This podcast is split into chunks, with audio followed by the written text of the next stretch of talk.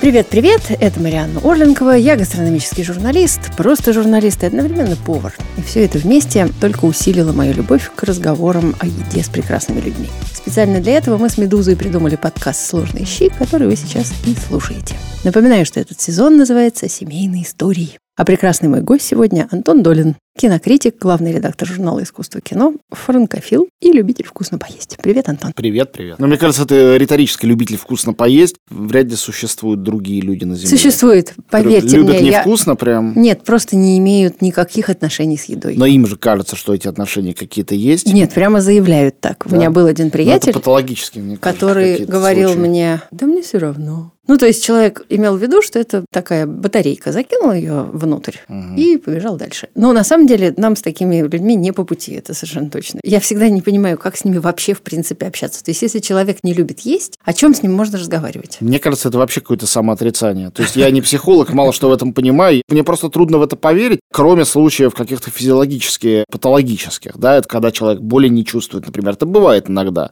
И вот он вкуса тоже не чувствует, или она, но редко. Ну, мы с вами не такие, поэтому Нет. будем разговаривать про еду сегодня. Причем, с одной стороны, мне интересно послушать ваши семейные истории, поскольку помимо того, что вы сам звезда, у вас еще звезда мама Вероника Долина, звезда супер один, номер один. Ну, в общем, все вот прекрасные титулы, которые можно сказать, посвятить женщине Барду, если можно так. Я теперь не знаю, как все это Никто не знает. в общем, Вероника Долина, кормила ли она вас или все время путешествовала по гастролям? Расскажите. Слушайте, ну, у меня история довольно своеобразная моя семейная. Она, например, отличается от истории моих э, братьев и сестер. Ну, сестра у нас одна, а братьев несколько. Сколько уж скажите сразу? Ну, у меня есть два младших брата, один на 5 лет младше всего, а другой практически на 20. И есть сестра на 8 лет младше меня. Вот мы все уже, в общем, взрослые, но с очень большим разбросом. Дело в том, что меня мама родила, когда я был 20 лет. Исполнилось, сразу родила. Она была фактически почти ребенок. Одновременно с этим она с 18 лет выступала по всему Союзу, ездила, и она была звезда. И у нее не было, например, своей жилплощади. У папы моего была еще другая семья, и был длинный, сложный процесс развода, и была предпредыдущая его семья, и в обоих были дети. Это очень длинная, сложная история. Короче, первые годы я жил у бабушки с дедушкой. Маму я видел время от времени. И с мамой я жить постоянно стал... Ну, я сейчас уже даже не помню, с какого возраста, но мне кажется, что лет, наверное, с 9 где-то. Совсем не сразу. Поэтому все мои детские привычки и любови в еде сформированы полностью бабушкой, не дедушкой, он не готовил, и он любил поесть, но у него, у дедушки, он был инженер, э, работавший в НПО имени Лавочкина, такой космический инженер, очень романтическая профессия. У него в еде были очень четкие приоритеты, и главный приоритет, он очень любил сладкое, а я никогда не любил сладкое, и сейчас не люблю. И поэтому с ним мне было не по пути. И все, что я любил основное, этому меня научила бабушка. И ее именно кулинарные какие-то взгляды, вкусы и представления о прекрасном меня сформировали. Точно так же, как и мои кулинарные фобии, они у меня, как у каждого человека, наверное, есть, то, что я не люблю. И вдруг говорят, как же ты не любишь, это же так вкусно. Ну вот в детстве перекормили, или мне не нравилось, как это делает бабушка. Ну, короче, возникло отторжение. У меня есть несколько таких предметов в моем списке внутреннем. А есть, наоборот, конечно, любимые. А дальше, когда мы зажили все-таки большой семьей, уже многодетной, с мамой, с братом Олегом, сестрой Аси, с нашей собакой, с папой, это была однокомнатная квартира, мы там жили все, соответственно, считая собаку в шестером. И, это... И еда туда не вмещалась. А, Вмещалось огромное количество людей приходило, было гигантское количество гостей, опять же, со всего Союза, и для них готовили, и они готовили. Например, повторяю, это не мои совсем детские воспоминания, это мне уже лет 9-10, наверное. Но вот, например, к нам приходил э, друг моей мамы, поскольку он тоже на самом деле бард, вся страна его знает в другом качестве, но он вообще-то сочинял песни под гитару, пел, очень был в этом хорош. Боря Бурда. И он готовил нам э, супер идеальный плов, например, рассказывая при этом массу историй о том, каким должен быть плов. И, возможно, он все неправду рассказывал, он не таким должен быть. Но, разумеется, мой ортодоксальный плов в моей жизни тот, который сварил он. Ну, не сварил, это неправильно. Надо сказать, что Борис Бурда долгое время был автором журнала «Гастроном», в котором я работаю много лет уже. И все правильно он писал, и так, чтобы Он еще и автор гениальный, он хорошо. еще и так пишет, что, может быть, это будет несъедобно, но когда ты читаешь, прям кажется, что лучше ничего быть не может. Человек человек одарен, мягко говоря, разносторонне. Но в одном все-таки вы пошли по стопам дедушки, Антон. Вы не готовите. Вот у меня инсайдерская информация такая, что вы да, не готовите. Я совершенно не готовлю, это правда. Причем, что интересно, мой папа, хотя он профессор физики, вообще человек очень отрешенный от каких-то земных вещей, физик-теоретик настоящий, безумный профессор, можно сказать. Он как раз э, любил готовить всегда и делал всякие очень экзотические вещи. То есть он не то, что был главным готовщиком в доме, скорее все-таки мама этим занималась. Но папа, например, умел делать луковый суп. В конце 80-х это была супер экзотика. Кстати, он был не так далек, этот луковый суп, от тех французских луковых супов, которые я потом уже попробовал. Ну, только небольшая разница в сыре, я думаю. Да, нет, полностью другой сыр, но сама идея подсушенный хлеб, тертый сыр запеченный и говяжий бульон с луком, это все там было. То есть это не было, как очень часто в Советском Союзе, абстрактной фантазии советского человека по мотивам чего-то, что он прочитал. Это было вполне настоящее. Ну, кроме того, он грибник и всю жизнь эти грибы собирает и хорошо готовит. Кроме того, он рыбак. Это все не я. И умеет выловить рыбу и ее там, условно говоря, на костре быстро закоптить. Э, и это очень вкусно. Все мой папа это умеет. А дедушка, да, он был мимо этого, и я как он. С одной стороны, все вот эти высокие инженерные, физические и прочие науки прошли мимо вас, и вы Абсолютно. гуманитарий. А с другой стороны, вы выбрали себе опорные точки в семье со всех сторон. Но у меня семья, во-первых, довольно была гармоничная. Ну, почему была? Она и есть, просто ее состав изменился. Бабушка, дедушка уже нет на свете, и появилось много детей, и много там людей выросло, которые были детьми. Но у нас семья довольно-таки дружная. Кстати, это тоже от бабушки бабушки пошло. В детстве я был в шоке от того, что у нее были две записные книжки. Одна была записная книжка с рецептами, собственно говоря. Надо сказать, по одной из профессий она была, это всегда очень страшно звучит, но это правда, детский патологоанатом. И она была прекрасна, но она не была никакой домашней кулинар. Она была грандама, красавица такая, которая вообще не вот эта бабушка, которая с пирожками. Но она была абсолютно настроена на то, чтобы стать такой, которая с пирожками. Когда появился первый внук, то есть я. И она начала у всех своих бесконечных э, сестер, кузин и так далее, которые жили кто-то в Кишиневе, кто-то в Одессе, в очень кулинарных местах разных, спрашивать рецепты. Это были рецепты еврейской кухни в том числе, но совсем не только и начала готовить. Дедушка ассистировал. Он был вынужден технически В качестве девки-чернавки резал и чистил? Ну вот, допустим, сделать ведро квашеной капусты заквасить. Ну, Без мужской силы это довольно сложно, хотя и возможно. Он помогал, но он никогда не креативил, креативила она. Вторая записная книжка была с телефонами этих самых людей. И вот она научила меня тому, что если человек родственник, она иногда даже объясняла, какими мне приходятся родственниками. У меня волосы шевелились на затылке. Она говорила, это твой семиюродный брат. А на самом деле, говорит, у вас нет общей крови, но это твой брат. Он живет под Кишиневом. И они иногда приезжали, поскольку всем хотелось приезжать в Москву. У нас была московская часть клана. С тех пор у меня есть, на самом деле, вот эти абсурдные отношения. Они почти все уже живут не в бывшем СССР, а кто-то в Израиле, кто-то в Америке.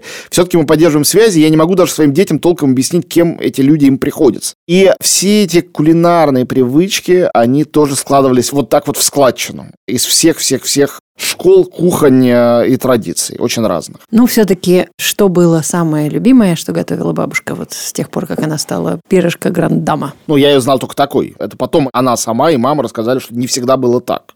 Ну, во-первых, она была страстный поклонник суповарения. Супы – это основа. Без супа не существует обеда, и вообще должны быть первое, второе и третье. Это прям правило. Тяжелая детская жизнь. Да, а я не ел всегда и то, и другое, и, и третье. И компоты иногда варил из сухофруктов. Вот это одна из моих фобий. Я ненавидел компоты из сухофруктов. У меня есть несколько фобий, и мои вкусы сформированы бабушкой, и мои фобии сформированы бабушкой Ну, тоже. погодите, слово фобия неправильно. Вы же не боитесь компота? Вот если бы вы про муравьев говорили, я бы сказала, Я не могу фобия. себя заставить подумать о том, что компот из сухофруктов может быть вкусным. То же самое, например, с куриным бульоном. Вот мне один его запах и вид кажется отвратительным. Еще я не люблю Ладно, кот- согласна. котлеты никакие. Ну, именно фобия. И тоже говорю, фобия, как есть. согласна. Меня невозможно убедить, что котлеты это вкусно. А если они называются митболами там или бургерами? Все равно я чувствую в них котлетность, вот эту вот э, для меня вредоносную. Только э, французский рубленый бифштекс, который состоит только из мяса, куда ничего не добавлено, а просто это мясо порублено, я как-то могу стерпеть, и то лучше мне кусок мяса цельный. Но вернемся. Было огромное количество того, что я любил, и того, чему меня бабушка научила. Супы, да, многие из них. Борщ – это главный был суп моего детства, и она была очень в этом хороша. Повторяю, были украинские э, родственники и много. И украинские еврейские, и украинские украинские. И был московский борщ, так называемый, его модификация. Единственное, Борщ, который мне казался несъедобным, это когда мы ездили к бабушкиным друзьям, а не родственникам. В Ленинград почему-то тамошний борщ всегда был какой-то не тот. Какой-то питерский. Да, вообще просто С корюшкой, тотально, небось. Да. Не, ну я не знаю, что-нибудь добавляли, это же я тогда не задумался над этим. Вот. Лучший суп, который она умела делать, это был э, рассольник с почками. А, не детская еда. Да, но это то, что я с детства любил больше всего на свете, и это был целый ритуал. Мы с бабушкой ходили на рынок ленинградский, рядом с которым мы жили, район Сокола, и она выбирала соленые огурцы правильные. Мне это всегда дарили один соленый огурец съесть. Я потом узнал, что это всегда так происходит, когда своих детей вожу на рынок, им тоже обязательно дарят этот огурец. И с тех пор я обожаю соленье, это одна из э, моих любимых ед, и из так называемой русской кухни, наверное, у меня ничего более любимого и нету, чем квашеная капуста, соленые огурцы, помидоры и так далее, если они правильно посолены. Вот этот вот рассольник, да, Другая любимейшая моя еда не знаю, правильно ли таким кормить ребенка, наверное, неправильно. Но поскольку в нашем детстве не существовало слова, например, хачапури, об этом мне рассказали в моем подростковом возрасте, когда я впервые оказался где-то там на летнем отдыхе на Кавказе, и тем более слово пицца, об этом я узнал еще гораздо позже, то просто гренки, запеченные сыром, они ставились на противень внутрь. И вот остро хорошо это помню, как я прихожу уже очень усталый после школы и музыкальной школы, уже темно, вообще нет никаких сил ни на что. И вот бабушка в качестве награды за длинный, сложный прожитый день кормит меня этими гренками, а не какими-нибудь котлетами, там, щами или чем-нибудь таким. Добрая бабушка, да. добрая. Ну, это не было каждый день, но бывало периодически. Это, конечно, был кайф. У меня вопрос, почему этим нельзя кормить ребенка, в связи с чем? Да черт его знает, просто какая-то такая жирная, неполезная еда, мне так кажется. Я вас умоляю. Дети сосут все, переработают и двинутся ну, дальше. вам виднее, наверняка. Вот, и главное, конечно, я не знаю, виновата ли в этом бабушка или кто угодно еще, или я таким родился. Бывают такие люди, кому как не вам знать. Я сыроман. Сыр для меня главная еда вообще. От чего угодно я готов отказаться в еде вообще, если нужно. Но сыр – это для меня все, и в особенности вот тоже бабушкин рецепт, который на всю жизнь остался. Сейчас я очень страдаю от того, что в России такого не купить. Это брынза или же фета, залитая кипятком, слегка обессоленная. Сливается через некоторое время кипяток, она становится мягкой, просто она естся, как она есть, например, там с кашей утром. Вот тоже моя детская еда, очень любимая. И эту брынзу потом я научил своих обоих детей есть, они тоже абсолютно в нее влюблены. Брынзы в нашем доме называются и фета, и молдавская брынза, и э, болгарская брынза, соответственно, греческая. Три главные страны, где этот сыр делают лучше всего. Ну, то есть я лучше ничего не встречал. Может, где-то еще есть. В Турции пытаются приблизиться, но на самом деле все-таки, мне кажется, не догоняют до этого золотого стандарта. Почему в России такого не купить? Потому что с тех пор, как у нас санкции, все, что у нас называется фета или брынзой, не похоже даже близко. У меня однажды был шок, когда я, собственно, в Греции впервые в жизни оказался, покупал там брынзу, пришел в какую-то хорошую лавку, мне дали попробовать, я выбрал, прекрасно совершенно, это самое фета. Я говорю, а фета у вас э, из чего? Продавец на меня посмотрел, как на сумасшедшего. В смысле? Я говорю, ну из какого молока? Он говорит, в смысле? Я говорю, ну какая, коровья или там овечья?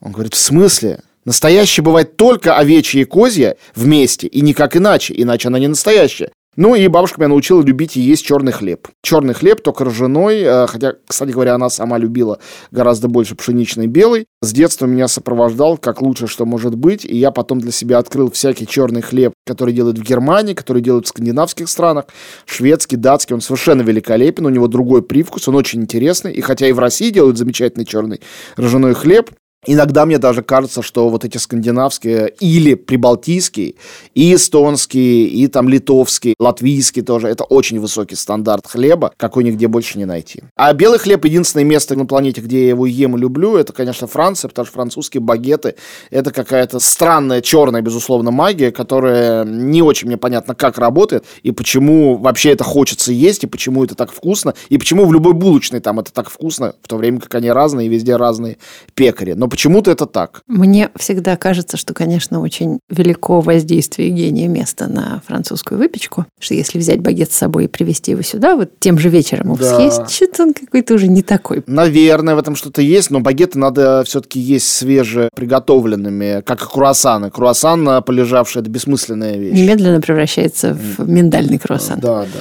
Правильные люди придумали этот рецепт. Старый круассан, вчерашний разрезать, намазать, Это запечь очень, ромом. очень хитрые люди, а я как не любитель сладкого, для меня это все Зато не надо выбрасывать круассаны, это же очень хорошо. Ну да, было- это с детства мы все советские люди выучены, что нет хуже преступления, чем выбросить хлеб. И Ну, это не только советские, а всякие разные тоже. Ну да, да. Но у нас это точно существует, как правило. Ну хорошо, а были просто макароны с сыром в детстве, например? Да, да, такая? конечно, тоже. Все, что с сыром, все было, и все было вкусно и прекрасно.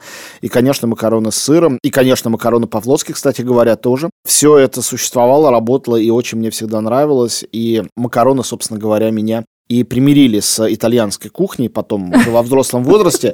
Мне всегда казалось, что э, итальянская кухня это ужас, но если бы не существующий э, ко всему добавляющийся сыр, то я вообще бы этого есть не мог. А так я это и ем, и даже полюбил, хотя для меня мой персональный топ все равно это французская кухня, в особенности рыбная, и скандинавская кухня, в особенности рыбная, но это уже мои абсолютно взрослые пристрастия, не имеющие никакого отношения к моему воспитанию, к тому, что я ел в детстве. Там, конечно, рыба казалась чем-то очень невкусным и чужим. Пришло очень сильно позже, то, что рыбный вкус – это тонкий вкус, э, и то, что надо уметь ее и выбрать, и приготовить. Э, Я сам, разумеется, этими умениями не обладаю, но есть страны, где в этом знают толк. Выпиваете вы, я так понимаю, не часто, как мне говорят ваши друзья и приятели и сестра. Я мало пьющий, это правда. В моей жизни выпивание как э, способ самолечения и какого-то психотерапии не существует. Никогда не существовало вообще. Я как студент, потому что я был студент, был довольно много пьющий. Пили там букет Молдавии, водку такую плохую, не отравленную, никогда не отравлялись. но- Спиртрояль, я думаю, должен Да. был вам достаться. Спирта не было, это были 90-е годы. Мы любили всякие настойки, наливки, разнообразные старки, зубровки и так далее и тому подобное. А потом я очень благодарен своим друзьям французским. У меня есть друзья такие французы, настоящие французы-французы, а не там русские французы, которые меня научили в мои 18-19 лет, была моя первая заграница Франции, потому что я франкофон и фил. Кальвадос, небось. Нет, нет, просто вино. Просто сухое красное вино. Кальвадос позже пришел. Кальвадос прекрасен.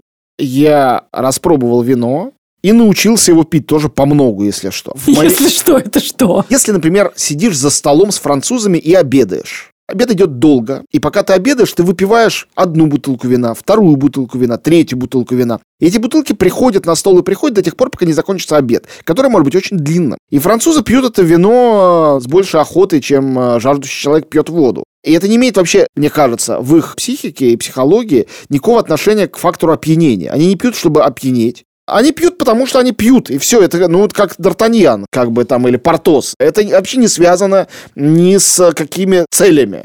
И я тоже научился так пить. Я могу много выпить вина. А потом в какой-то момент, когда я превратился из просто человека в трудоголика, это произошло довольно рано и вовсе не было моим свойством всю жизнь. Я был вполне эпикурейцем, пока я был там школьником, студентом, из школы меня выпирали за неуспеваемость из института. Но потом у меня просто не стало много времени, чтобы пить. И я не пью, чтобы избавиться от стресса. Для меня гораздо лучше в этом смысле действует послушать музыку или почитать книгу, клянусь. Или просто лечь спать, если я устал. Пью я только, когда я пью за столом, за хорошим обедом с друзьями, с собеседником и собутыльником. А поскольку жизнь моя одинокая, бегающая и так далее, это происходит в жизни редко. Даже не каждую неделю происходит, что у меня есть повод для того, чтобы налить себе стакан вина. Мне Вот. кажется, ваша семья сейчас вас поколотит. Прямо одинокая жизнь у него. Ну, она одинокая с утра до позднего вечера. А вечером мы встречаемся, но мы не бежим же сразу выпивать. Тем более дети-то маловато еще для этого. Я предлагаю им обоим. Младший Аркадий, вот ему 10 лет сейчас исполнилось, он очень гордится, налил ему стакан шампанского на Новый год. Я считаю, что детям, а сейчас я скажу страшную сексистскую вещь, в особенности мальчикам, очень важно для психологического какого-то становления, что родители от них не прячут алкоголь и не говорят, ты еще мал, а дают им попробовать, если те хотят, не вливать, конечно, насильно. И у меня было и старшему сыну любопытно, ему вот э, не исполнилось еще 18 лет, он студент первого курса, он вообще не пьет. Ему это как бы неинтересно. Все однокурсники, как только они школу закончили и поступили, бросились тут же бухать, а ему это не хочется. Потому что я ему там стакан вина или даже рюмку водки, начиная с его там 14-15 лет, предлагал и наливал. И я знаю, что в Европе это очень принято. Во Франции с детского возраста вино, в Германии я видел, как Ну, разбавленной водой. да, да, да, да, да. Как пятилетним э, детям в Германии наливают там стакан пива, ничего тут такого никто не видит. Это рановато, на мой взгляд. Ну, Я конечно, наблюдал. когда Ребеночек уже все-таки взрослый более-менее, ну, то есть подросток, это нормально. Но это не является моей рекомендацией, а просто это то, как это у нас э, вот в семье происходит. Ну, правильно, нет. Вот мне кажется, что абсолютно правильный подход. Не надо делать запретные плоты ни из чего. Именно. Ну, хорошо. А что же дети ваши любят? Например, у вас есть какой-нибудь любимый завтрак семейный? Это очень трудный разговор. Во-первых, мы все завтракаем в разное время. Воскресенье, например, или суббота. Если Воскресенье или субботу э, мое самое любимое – это попробовать их куда-нибудь вытащить из дома. А я думала просто отправить, а самому дома остаться. Ну, это было бы идеально, но куда же их отправишь, что они не пойдут? Утром э, никто не любит вставать, все любят валяться, кроме меня, потому что мне надо гулять с собакой, и я вообще раньше всех встаю. Мне нравится вытащить их в пиццерию у нас рядом есть у метро или еще там что-то там в парке Динамо и вместе просто купить там завтрак, а не его приготовить.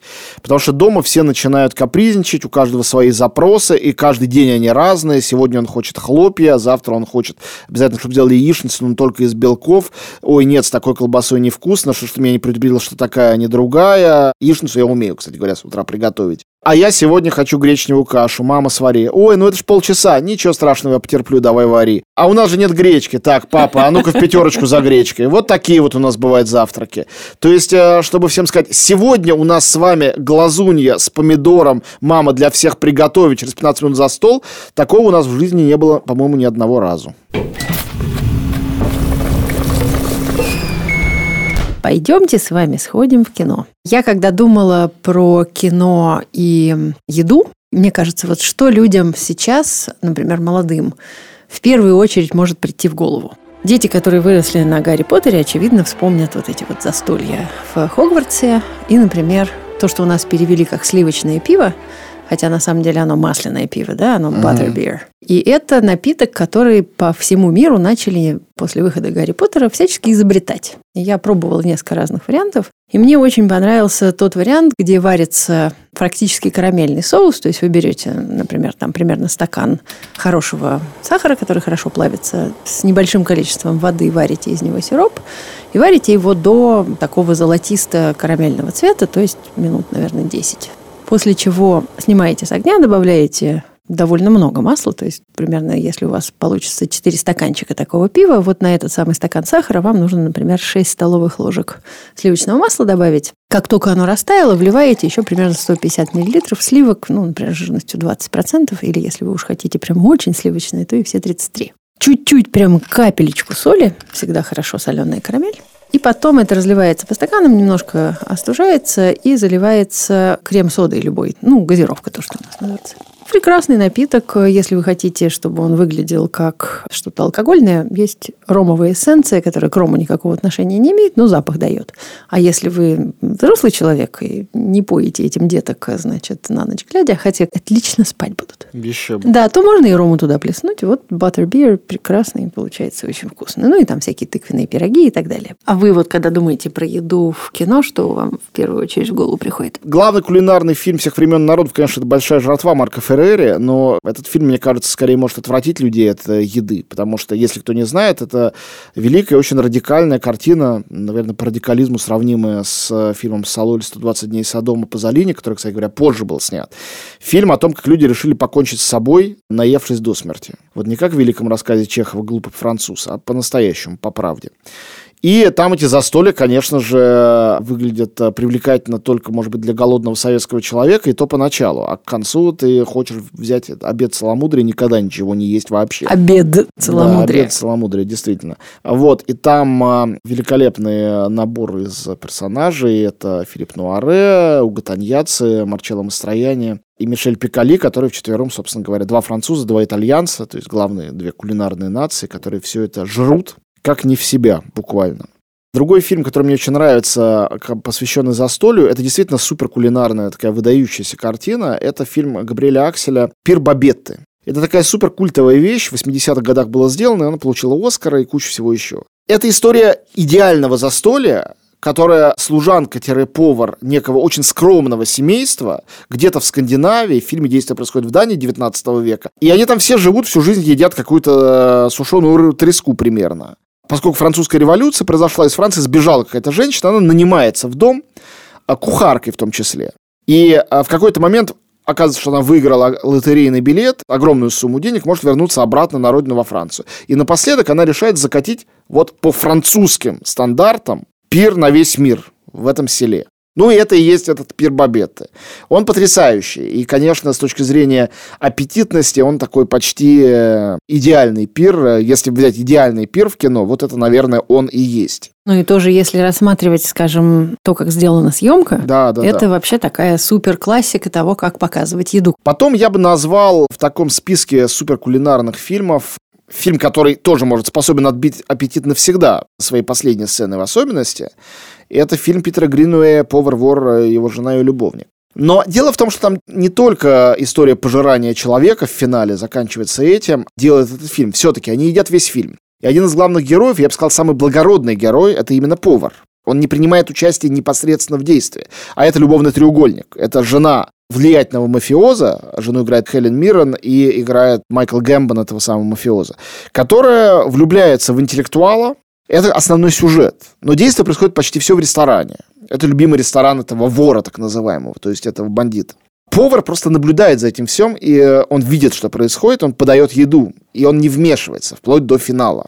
Его играет Ришар Боринже, или Ричард Боринджер, как его иногда называют. И это одна из лучших ролей поварских, которые бывали когда бы то ни было, где бы то ни было. И этот фильм, поскольку Гринуэй настоящий художник, и вообще он, можно сказать, отрекся от своего английского англичанства из любви к голландской культуре, голландской живописи, сейчас надо говорить, наверное, нидерландской, сейчас так полагается. И весь фильм сделан как вот эти вот кулинарные натюрморты голландские. Он оформлен так. И эстетическая сторона еды там сильнее, чем гастрономическая. Не в каждом фильме это умеют так показать.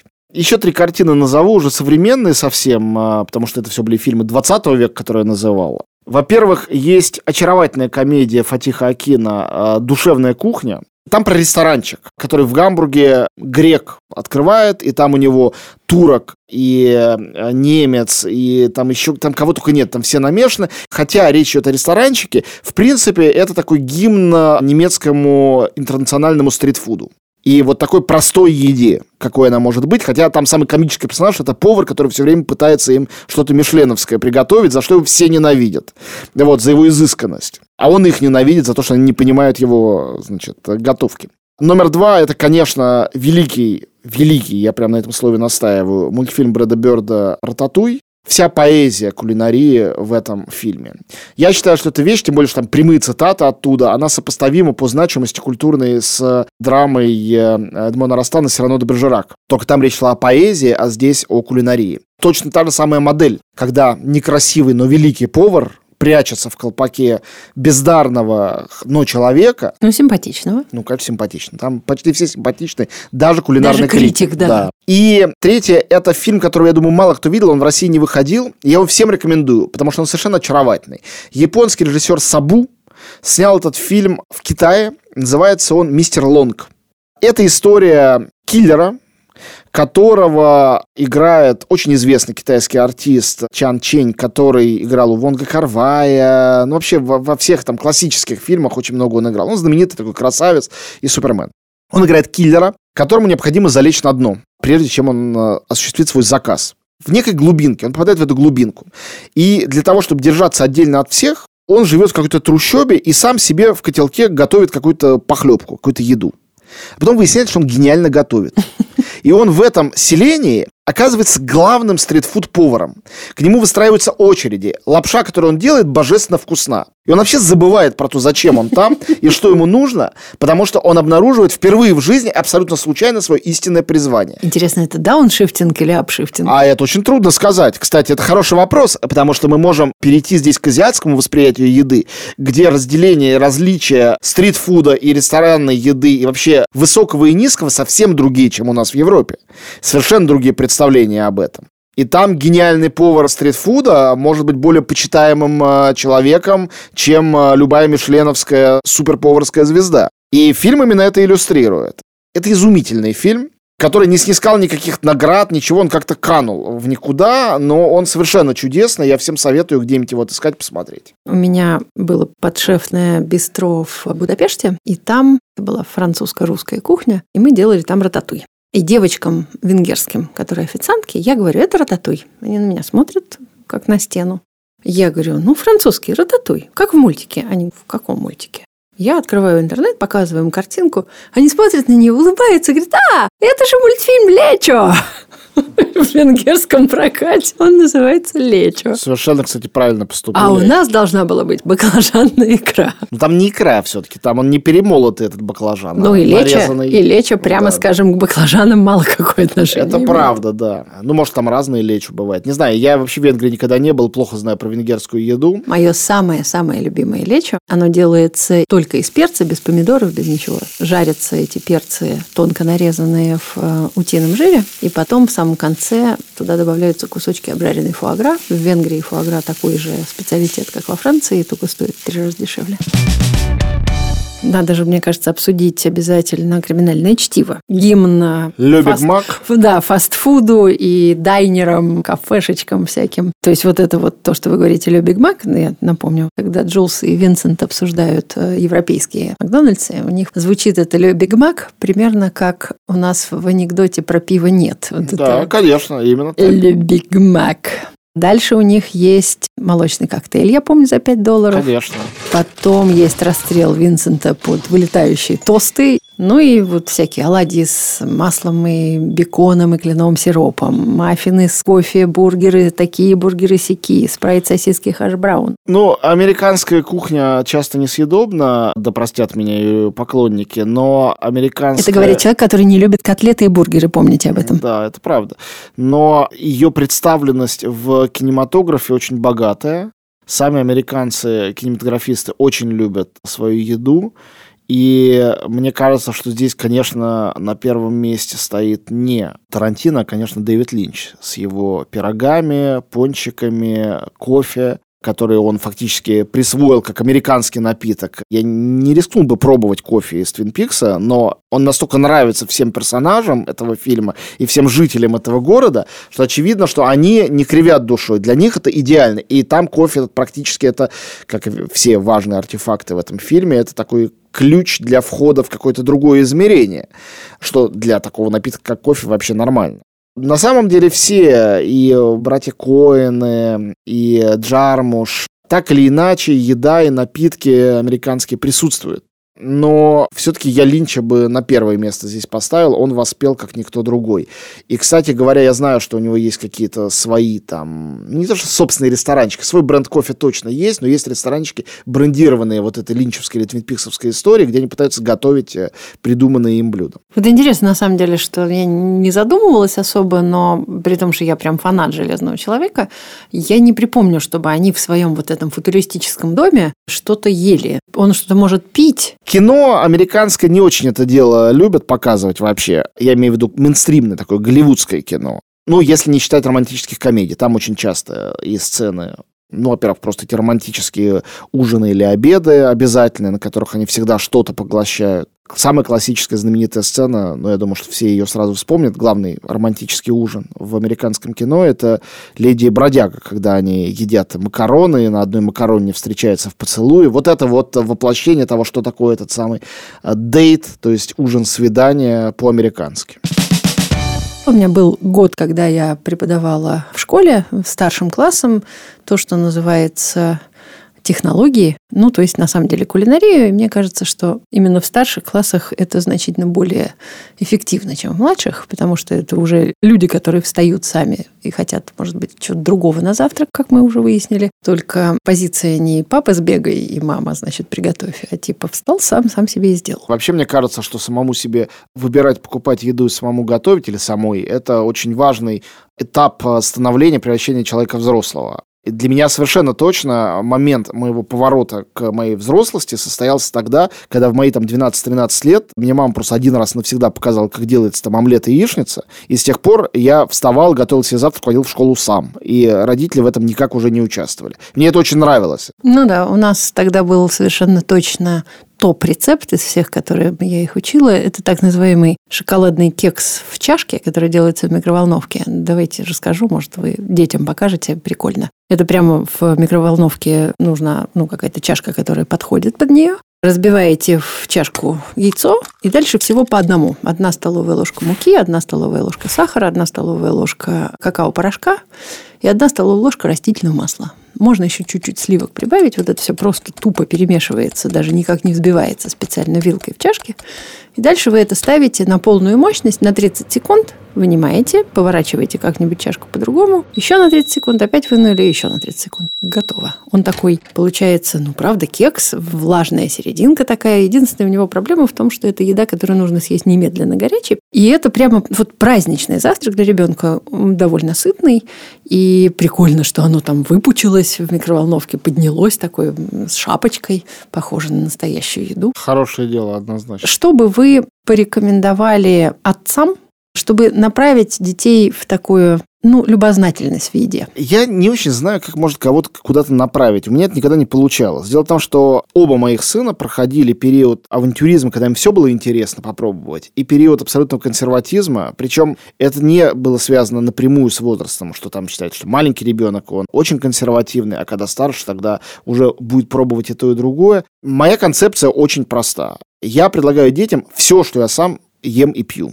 У меня не бывает такого, это очень своеобразно, тебе не понравится. Наоборот, про каждую вещь, э, будь то там устрицы с улитками или что-то такое для ребенка непредставимое, или просто обычные макароны, ну, не обычные там, с чем-нибудь там, не знаю, с песто. Это тоже для ребенка может быть экзотика, если он никогда такого не пробовал. Всегда говорю, попробуй. А иногда им не нравится сам вид, и они отказываются. Насильно тоже ничем не пичкаю. Вот э, у меня это было когда-то в детстве, когда мне говорили, это вкусно. А мне было невкусно, и я все равно ел. Это, конечно, ужасно.